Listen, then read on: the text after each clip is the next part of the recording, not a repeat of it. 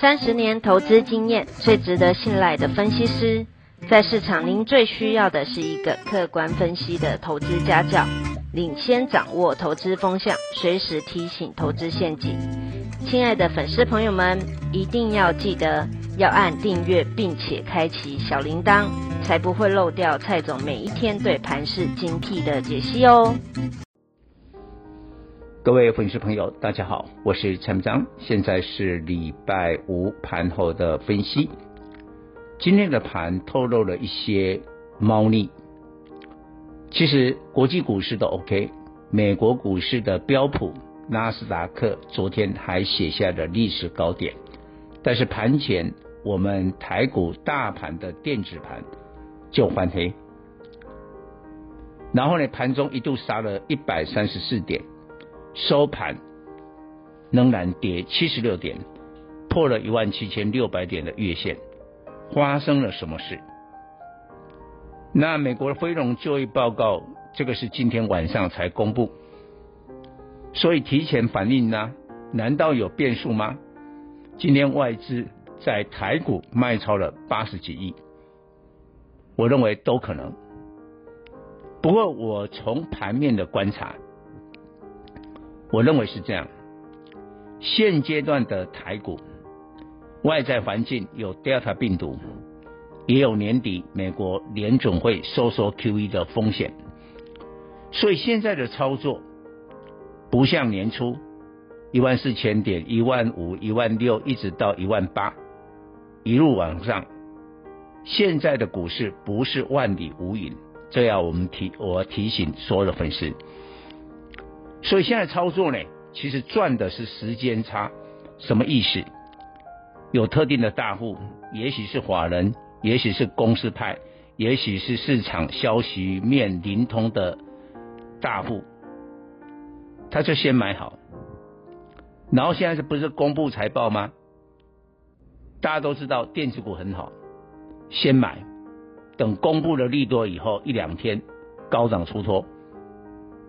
那就是比散户、比一般的投资人多赚了这一段时间的获利。而我们看现在主要的电子股的指标，你都知道半年报了，比如说晶圆双雄、台积电、联电，再加一个世界先进。但你注意哦，世界先进连拉两只涨停之后，今天是下跌的哦，联电也跌了哦。然后呢，封测的龙头烈光控股，你也知道半半年报了哦。IC 设计的联发科、联咏，这个业绩最好的 IC 设计，你也知道了。面板双股有达、群创也都知道了。我看现在指标性的电子只剩下红海还没有公布财报，那有人就先买好了，利多来的时候就卖了。今天它转到了船产呢，第一个航运、钢铁跌升，尤其航运。然后呢，这一些公司、这些船产。它的半年报，它的王牌还没有亮出来，所以你看，我们就以货柜三雄长荣、阳明、万海都还没有公布嘛。今天航运股五个礼拜的修正，第一周周线收红，这个博友中期买点浮现的味道。但是今天呢，所有的航运最强的不是货柜三雄。因为你不可能啊，今天一涨全部又涨停，那大家又来当冲了，融资又大增了，就恐怕会昙花一现了，一日行情。